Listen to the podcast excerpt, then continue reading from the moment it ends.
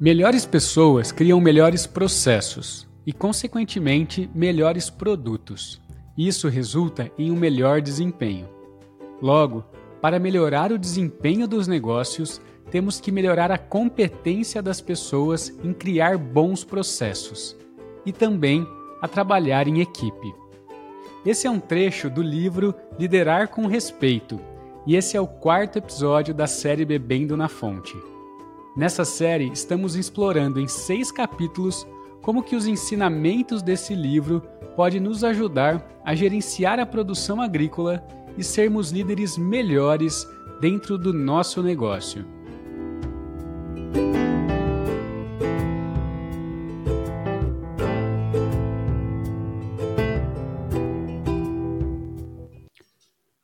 Você está ouvindo Aqui Tem Gerência, um podcast para quem lidera pessoas e operações agrícolas. Nesse episódio, vamos condensar os capítulos 4 e 5 do livro e conhecer novas práticas e ferramentas de como melhorar os processos dentro do nosso negócio, envolvendo todas as pessoas nessa mudança para criar uma cultura de melhoria contínua. Vale lembrar que o nosso objetivo aqui é trazer aqueles pontos chaves do livro conectando a nossa realidade do dia a dia da produção agrícola. Então, por isso a gente recomenda muito a leitura completa do livro. É um livro muito rico em detalhes e a gente não consegue trazer todos esses detalhes para cá. Eu sou Henrique Marques. E eu, Felipe Zunkler. E esse é um podcast produzido pela cooperativa Terra Ideal, uma cooperativa escola onde os cooperados são educadores e a sala de aula as fazendas escola cooperadas para um ensino prático, feito por quem vive o dia a dia no agronegócio. Seguindo a história, a Jane e o Andy se encontram novamente no aeroporto. Ele quer saber como é que estão andando as coisas na empresa da Jane, agora que ela está conseguindo pôr as coisas em prática daquilo que ela viu lá na fábrica do Andy. E ela conta que ela está colocando em prática os quadros visuais de identificação de problemas e está tentando ficar mais próximas dos clientes, para saber como é que os clientes estão recebendo tudo que eles estão produzindo ali dentro dos softwares. Além disso, ela comenta que os resultados financeiros da empresa melhoraram um pouco e eles conseguiram recuperar dois clientes importantes. Mas que apesar desses resultados, ela está muito preocupada porque ela acha que a empresa está como um trem desgovernado, ela está sem controle da empresa. E muitos problemas estão acontecendo e poucos progressos. Então, o Andy comenta né, que em relação ao, ao aumento né, dos clientes, isso se devia ao aumento né, no relacionamento entre a Jane e eles. Porque agora ela estava enxergando problemas que antes ela não enxergava e solucionando. Então, isso está fazendo com que o relacionamento entre eles melhore. E já em relação à rentabilidade, provavelmente estavam melhorando porque Jane estava capacitando agora a equipe a enxergar eliminar desperdícios e muitos erros estavam sendo evitados. É interessante, né? Porque apesar dela relatar que existia progresso, ela percebia que tava, muitos problemas estavam aparecendo. E o Andy comenta né, isso, porque antes, na verdade, não é que eles não existiam. Na verdade, ela não estava enxergando eles e agora, com essa nova forma de pensar, essa nova forma de gerenciar o negócio, ela passou a enxergar muito mais os problemas. E é interessante isso porque a gente, geralmente, nas, nas fazendas que a gente acompanha, existe uma percepção dos produtores ou dos gestores que tem problema, tem muitos problemas para serem enfrentados. Mas quando você começa a ter essa visão do liderar com respeito e do Lean, você passa a enxergar outros problemas, mas não é que aumenta o número de problemas que você está enxergando, mas você passa a enxergar as causas daqueles problemas que você já enxergava só que por uma outra perspectiva e que faz muito mais sentido para que você resolva aquilo. Né? Você enxerga o problema com mais clareza, talvez. Inclusive, teve uma vez que a gente estava fazendo um projeto em, lá na Sequita, e aí um dos gestores, eles estavam começando a anotar anomalias, que são aquelas coisas que atrapalham o fluxo de trabalho, que é muito do que a Jane está enxergando. Ela começou a ver tudo aquilo que está incomodando as pessoas na hora de executar o trabalho que elas têm que executar. E nesse projeto, teve em uma semana, o pessoal tinha identificado mais de 80 anomalias e anotado e trazido para a reunião junto com o gestor.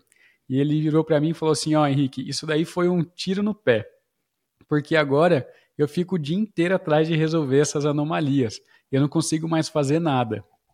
E, e, foi muito legal, era o Johnny, né, esse gestor, que é um baita de um gestor hoje dentro da Sequita. E, e, nesse momento eu falei, Johnny, mas que bom, porque esses problemas já estavam acontecendo. Não é que eles começaram a acontecer agora só porque elas estão anotando. Eles já aconteciam antes, mas vocês não enxergavam. Agora você tem uma baita oportunidade de pegar tudo isso que você tá, que eles estão enxergando e trazendo para você, para capacitar eles para resolver. E aí você vai capacitar eles a resolver esses problemas em cima dos problemas que eles estão enxergando, que eles veem que realmente é uma dor. Então, essa a gente identificar esses problemas e capacitar as pessoas para que elas identifiquem é uma, uma ferramenta de muito valor para o gestor na hora de envolver as pessoas no, na solução de problemas. Isso é legal, né, Henrique? Porque todos esses problemas eles estavam dificultando o trabalho das pessoas, deixando o trabalho mais difícil. É, com certeza tinha muitos desperdícios envolvidos. Né? E desperdício, sempre que a gente fala em desperdício, a gente está falando de recursos que estão sendo utilizados, não está gerando valor. Então, consequentemente, todos esses 80 problemas que você colocou estava tornando o produto muito mais caro, talvez com uma menor qualidade para o cliente, talvez é, com um tempo de entrega também maior. E quando a gente traz e mostra esses problemas e começa a trabalhar junto com as pessoas para resolver, a gente começa a dar fluxo nos processos, a gente começa a dar, é, deixar o trabalho das pessoas mais fáceis e, consequentemente, mais barato, né? É, o custo reduz. E é isso que, inclusive, o Andy coloca para Jane. Ele fala assim: ó, a, são quatro etapas nesse início de implantação né, do liderar com respeito que a gente precisa seguir. A primeira é defender as pessoas, ou seja, né, cuidar das pessoas, né? Entender que as pessoas não, não, são, não estão ali no, no trabalho como robôs, e sim pessoas que podem contribuir para melhorar é, os processos de trabalho. O segundo ponto que ele traz, então, é proteger os clientes. Então, é fazer de tudo para que a gente consiga entregar aquilo que os clientes necessitam. O terceiro ponto é controlar o lead time. O lead time é, é um termo que se usa para entender o tempo entre o início da produção daquele produto até o final. E o quarto ponto que ele traz é reduzir então esse lead time, esse tempo entre o início até o final do produto acabado.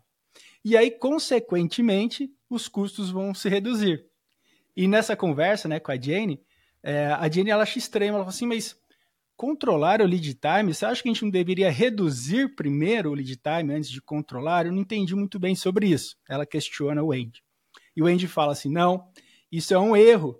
Quando a gente quer reduzir o lead time sem controlar, a gente acaba cometendo o erro porque a gente não consegue controlar aquelas barreiras, aquelas dificuldades que o processo está tendo para entregar um produto num tempo mais curto. E aí ele traz um exemplo, é, inclusive da Toyota, que a Toyota ela conseguia produzir um carro em dias, enquanto todas as suas concorrentes produziam o mesmo, né, o carro em semanas. E aí eles foram lá para a Toyota para entender o que, que eles estavam fazendo diferente. E eles copiaram os processos, copiaram a forma de se fazer o carro, mas quando chegaram nas suas fábricas, né, nos Estados Unidos, e começaram a implantar aqueles processos que eles tinham visto, eles não conseguiram chegar no mesmo tempo de produção, em dias, né? Isso porque eles copiaram o processo mas eles não copiaram, né, eles não conseguiram desenvolver um sistema de gestão, é, as pessoas, para que elas conseguissem enxergar os problemas, enxergar os defeitos, enxergar as barreiras que estavam dificultando aquele processo.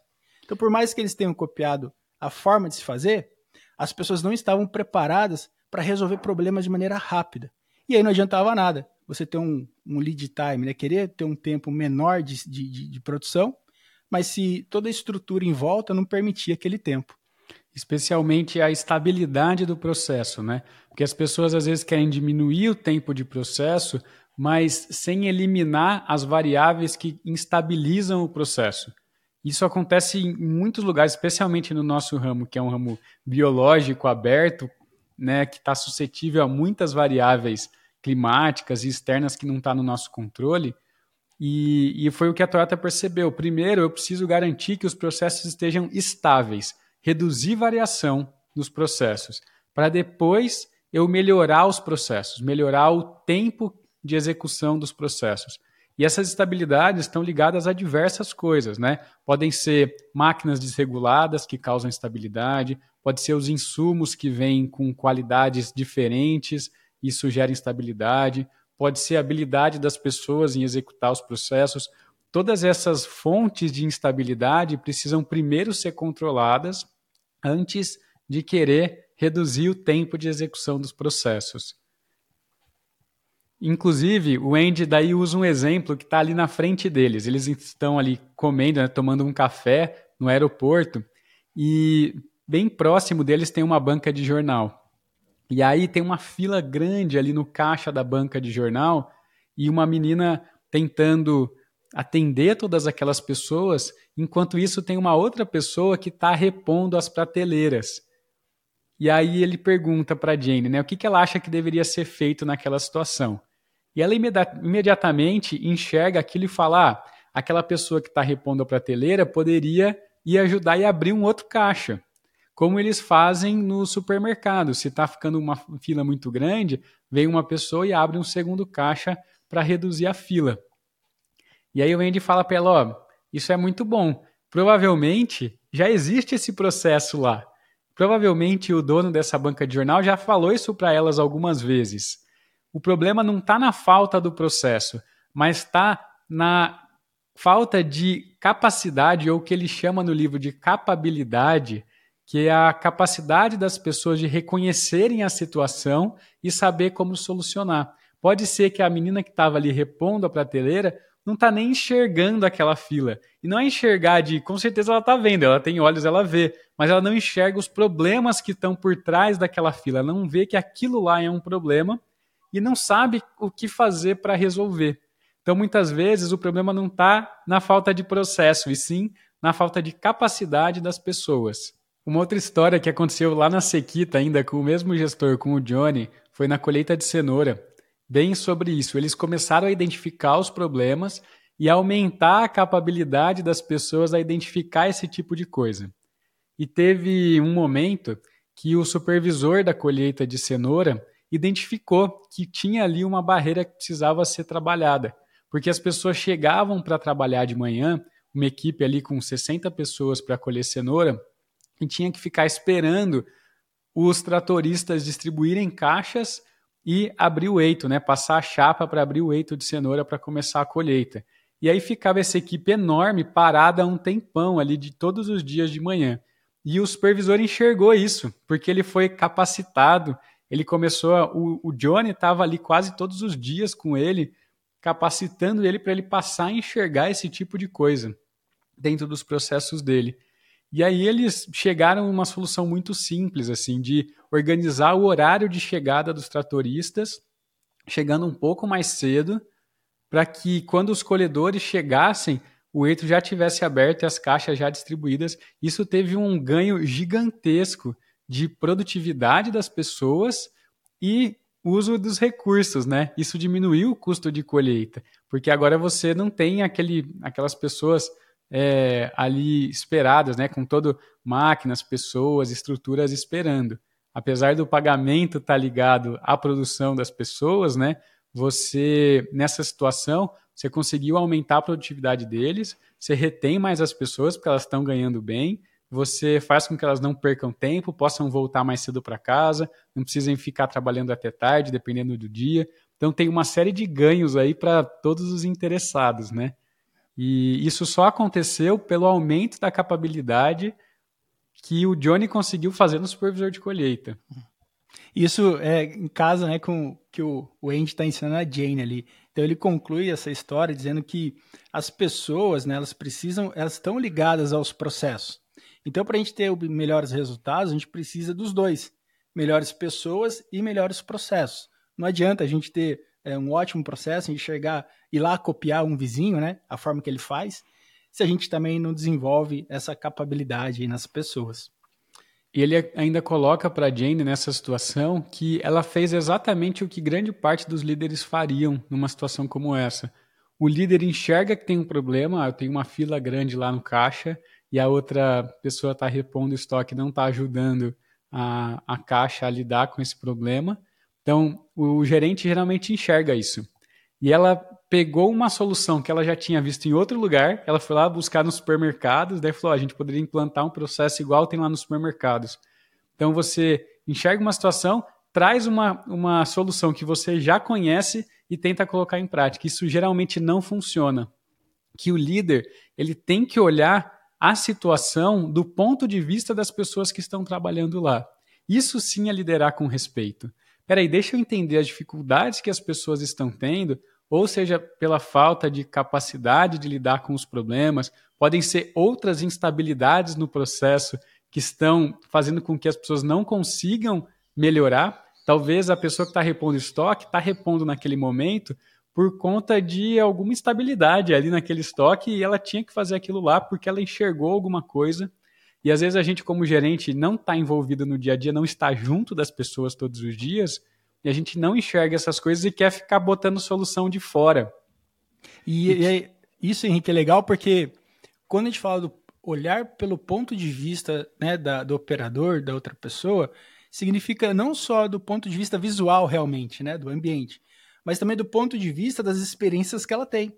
Porque talvez ela, é, a gente como um gestor, um dono de fazenda, a gente consiga ter uma visão sistêmica, uma visão muito mais ampliada do que a operador que é, ainda não, não atingiu né, determinadas capacidades ali, habilidades.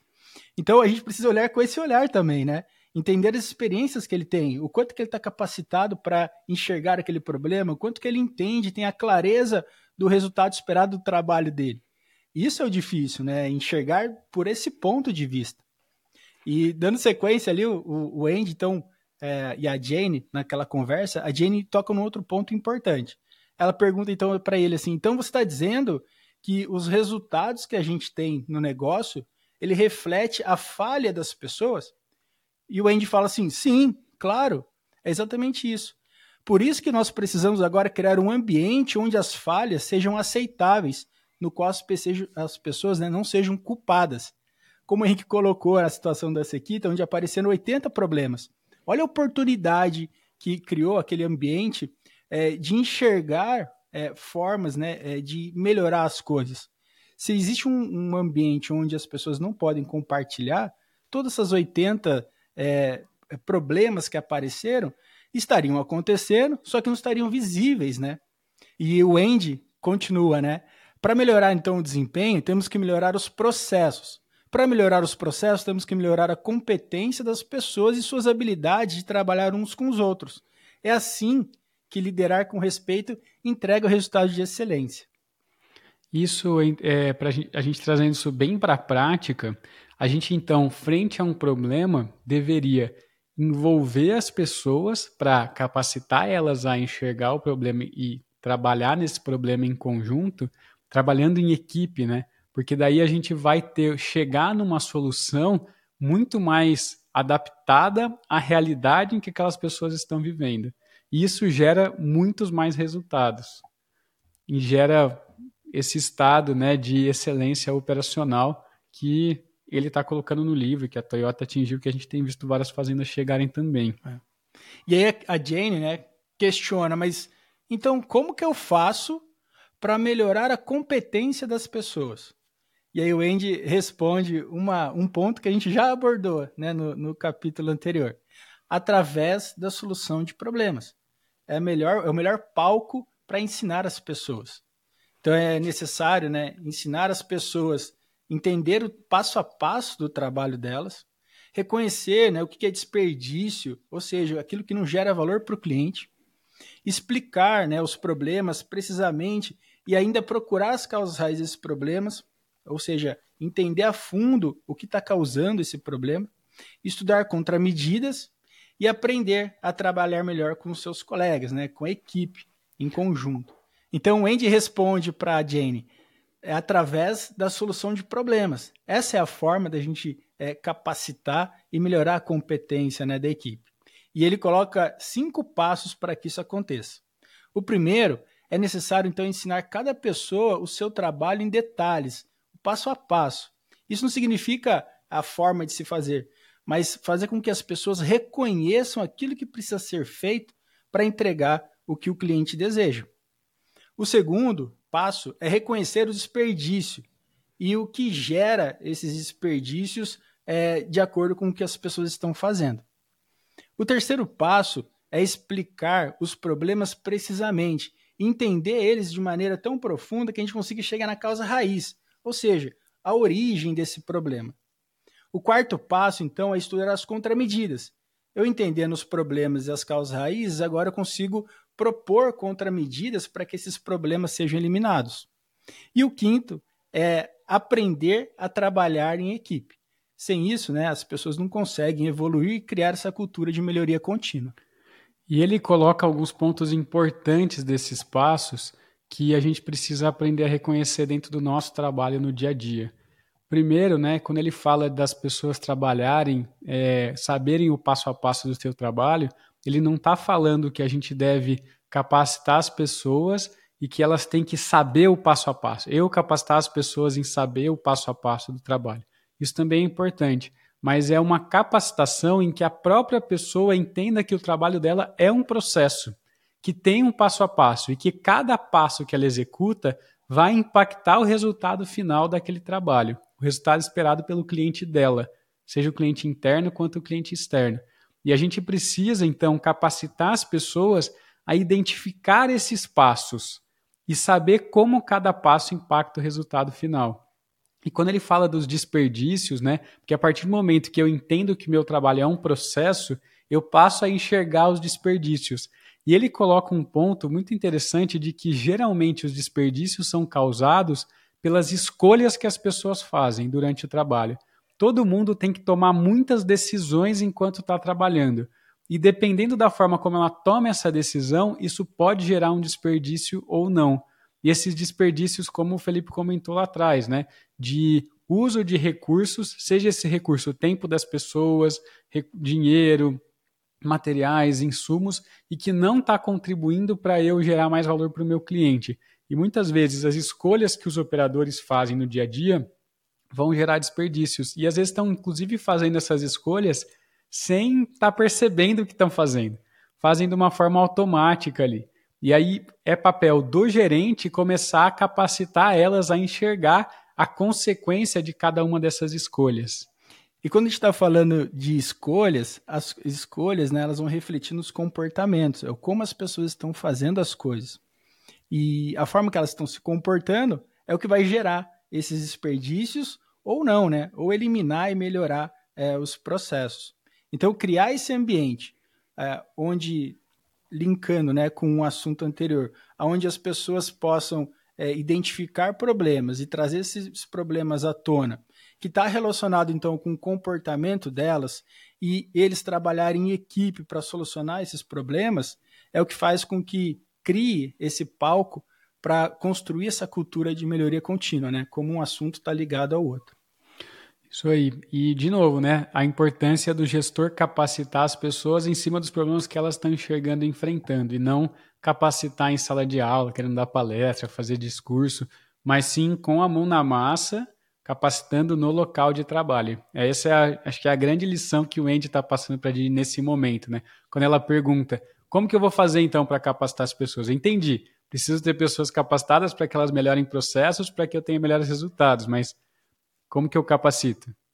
Capacita solucionando os problemas que elas estão identificando no dia a dia, com a mão na massa.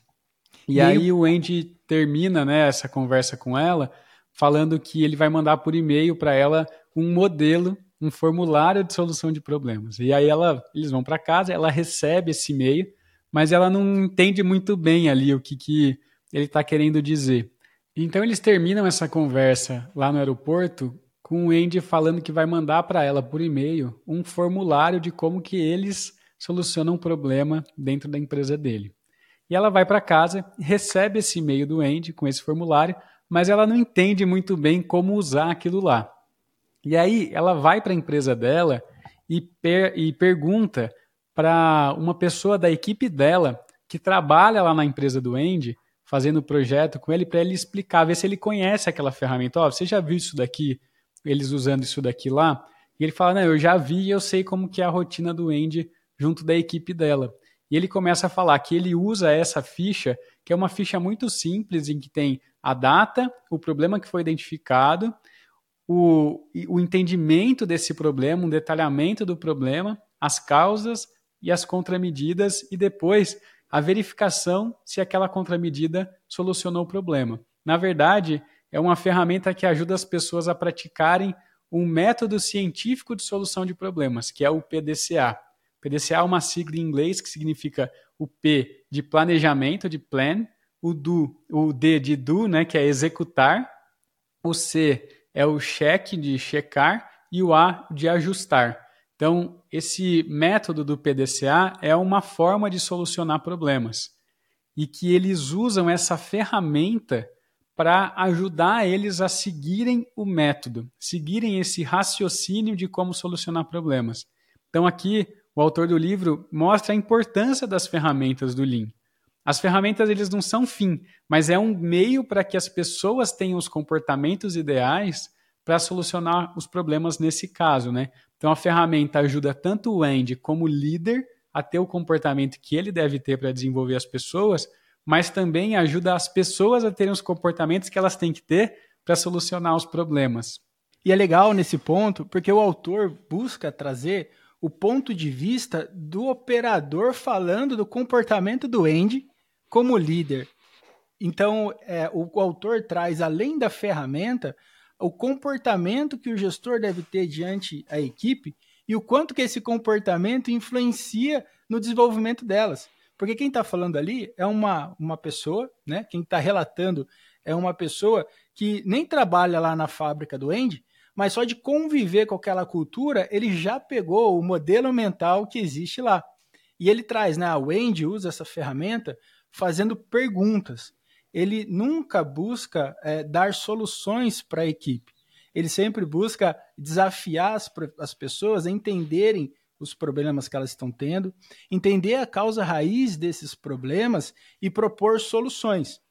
Ele está sempre apoiando as pessoas e desafiando elas é, nesse, nessa roda do PDCA que a gente explicou, mas nunca dando resposta, nunca é, já querendo dar solução que é algo muito diferente do, do nosso é, da nossa rotina dentro das fazendas, né, Henrique? Normalmente a gente vê os líderes já querendo é, impor a sua forma de pensar, achando né, que pode é, a forma dele pensar é a melhor e é, não envolve as pessoas, não explora esse potencial que as pessoas que estão na operação é, têm de enxergar e solucionar problemas. E as pessoas não nasceram é, sabendo isso precisa ser desenvolvido, né? Então, o comportamento do líder é que precisa mudar para que essa cultura de enxergar problema, de entender os problemas na causa raiz e sejam é, criados contramedidas pelas pessoas, é, em papel do líder, então, desenvolver essa, essa cultura dentro da fazenda. É, e muitas vezes os líderes dentro das fazendas não fazem isso por mal, na verdade, né? Porque existe uma cultura de valorização dos gestores que resolvem problema rápido. Então, um bom gestor é aquele gestor que chega quatro da manhã, vai embora meia-noite e resolve tudo que tem que resolver, assim, apaga todos os fogos que tem que ser apagados, né? E geralmente esse gerente é o que é valorizado pelos, pelos donos das empresas e porque ele gera resultado, né? É, é inegável que ele gera resultados, mas o negócio passa a depender muito dele. Negócio fica totalmente dependendo dele para que as coisas aconteçam e sejam resolvidas. E no momento que ele não pode estar tá lá, o negócio começa a ter problemas. Então, é muito arriscado, tanto para ele quanto para o negócio como um todo, esse tipo de comportamento. Né? E, primeiro de tudo, para que isso mude, tem que haver uma mudança dessa valorização, né? da gente valorizar o gestor que realmente capacita as pessoas por mais que os problemas no início passem a demorar um pouco mais para serem resolvidos, porque isso vai acontecer, claro que em momentos de crise o gestor vai entrar e vai resolver, vai tomar ações imediatas e precisa acontecer, mas os problemas precisam ser resolvidos envolvendo todas as pessoas. Isso leva mais tempo no início, porque ele está capacitando as pessoas a terem a mesma visão que ele tem, ou ele passar a ter uma outra visão do negócio, isso demora um pouco mais. Só que com o tempo, o que acontece é que você passa a ter muitas pessoas solucionando problemas dentro da fazenda. Muitas passa, pessoas é. com esse comportamento. Então aí os problemas passam a ser resolvidos muito mais rápido. A gente Na verdade, ter um exército, né, Henrique? um exército de pessoas solucionando problemas. Se a gente tem uma equipe de 50 pessoas, a gente não tem só dois olhos para enxergar oportunidades. A gente tem 100 olhos para enxergar oportunidades, né? Isso mesmo. E, e aí ele vai dando exemplos de como que usar o método científico para resolver problemas faz com que a gente ponha realmente o dedo na ferida, na causa daquele problema, e as nossas contramedidas ou as soluções que vão ser colocadas em prática têm uma eficácia muito maior para resolver aquele problema, porque a gente realmente entendeu a fundo. Isso a gente já viu acontecer em muitos lugares, muitas fazendas. Tem um caso interessante de que estavam com um problema numa câmera fria de armazenamento de produtos e porque a câmera fria não estava chegando na umidade ideal. E aí a solução era trocar, ah, porque essa tecnologia não funciona, porque o sistema não está adequado, tem que trocar, tem que investir. Geralmente a gente pula direto para esse tipo de solução, né? É trocar o equipamento, é investir. Mas quando a gente foi aprofundando o problema, vendo, peraí, como é que são os processos, como é que é a, a regulagem, a manutenção da câmera fria, como é que está a, a armazenagem interna. A gente foi vendo várias outras causas muito mais fáceis de resolver com zero investimento. Um exemplo foi que uma, uma coisa que não estava sendo feita assim era a limpeza do filtro da câmera fria, da água que chegava na câmera fria, e isso estava causando entupimento do sistema e a umidade realmente não chegava. E criou um processo de limpeza do filtro que não custou absolutamente nada, de limpar lá todos os dias de manhã durante 20 minutos, e isso fez com que reduzisse a perda de produto em praticamente 20%. Então, se a gente realmente põe o dedo na ferida utilizando o método, a gente chega em soluções muito mais inteligentes. E aí também para né, de buscar soluções milagrosas né, para melhorar os resultados. Quantas vezes a gente já não ouviu é, produtores falando que trocou a variedade, que trocou o insumo, que trocou a formulação, buscando né, resultados diferentes. Pode ser que realmente seja, é, mas a gente precisa entender a, na causa raiz do problema se é aquilo de fato. Porque senão a gente só fica mudando as coisas e causando ainda mais variação no processo que é aquilo que a gente viu lá no início do podcast, que é o controle né, desses processos. A gente precisa trabalhar primeiro antes de querer mudar ele. E aí, então, alguns dias depois disso, o Andy volta para a empresa da Jane para verificar como é que estavam caminhando as coisas lá. Eles marcam esse encontro e o Andy vai até a empresa dela, porque eles estão implantando os quadros de gestão à vista. E durante o encontro, a Jane comenta sobre a perda de um programador bastante experiente, que tinha pedido para sair da empresa. E mesmo ela oferecendo um aumento salarial, ele não quis ficar, e a justificativa dele foi que ele não gostava das mudanças que estavam acontecendo. Então o Andy explica né, que isso realmente pode acontecer, porque a Jane estava tendo comportamento como gestora diferente, e isso estava impactando na cultura, né, na forma como as coisas estavam sendo feitas. E que nem todas as pessoas têm o mesmo sonho. Né? Nem todas as pessoas elas querem ser envolvidas nos problemas, elas querem ser o centro das atenções, que era agora a nova forma que a Jane estava conduzindo o negócio.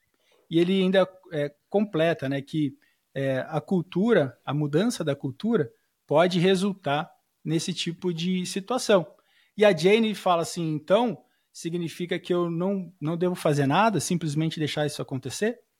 E o Andy completa né, que parte do desenvolvimento das pessoas consiste em ajudá-las a alcançar o sucesso nas carreiras. E talvez o sucesso das pessoas não seja na empresa, não faça parte daquela cultura e está tudo bem, porque talvez ele tenha sucesso em outra cultura, mas que essa cultura de melhoria contínua, é, ela depende de muita energia e muita vontade das pessoas querer estar né, nessa, nessa forma de gerenciar os negócios. E ela pergunta para ele, né, como é que a gente então faz para manter as pessoas engajadas dentro desse processo? O que precisa ser feito? E ele fala que o primeiro passo é você tornar claro para as pessoas qual que é o objetivo delas. Inclusive a gente falou isso lá nos primeiros episódios de você definir o que é sucesso para as pessoas de uma maneira muito clara, mas com os olhos do cliente dela, o objetivo das pessoas sempre vai estar ligado em atender melhor o cliente dela. Isso precisa estar muito bem definido, é o primeiro passo. E aí, a partir do momento que você define esses objetivos, ele começa a usar uma estratégia que no livro eles chamam de catchball, em inglês, em português seria tipo passar a bola, jogar a bola. E essa é uma técnica muito utilizada de você. Eu defino quais são os objetivos da empresa como um todo, onde a gente está indo, onde a gente quer chegar. E eu jogo a bola para as pessoas para que cada pessoa defina como que cada uma vai contribuir para atingir esse objetivo coletivo. E eles devolvem a bola para o gestor e o gestor devolve a bola para eles. Então fica esse catball, a bola vai e volta para que esse alinhamento estratégico aconteça. E essa rotina de alinhar frequentemente os objetivos das pessoas, as pessoas alinharem o que estão fazendo, se isso está realmente chegando próximo do objetivo. Ou muitas vezes, quando você está colocando em prática esses objetivos, você aprende coisas novas e faz com que o objetivo precisa ser ajustado. Então, esse vai e volta é o que eles chamam de catball. E essa rotina do catball precisa ficar muito, muito bem estabelecida entre o gestor e as pessoas que estão liderando. Ele fala que esse é o primeiro primeira forma da gente manter as pessoas engajadas. Definir os objetivos claros e, em seguida, verificar se eles estão nesse caminho certo, com feedbacks constantes, a bola indo e voltando. E essa forma, então, de envolver as pessoas nessa visão estratégica tem dois pontos assim positivos bem grandes, né? O primeiro é que agora o gestor, o dono, consegue é, conduzir a estratégia da empresa, mas de maneira em conjunta.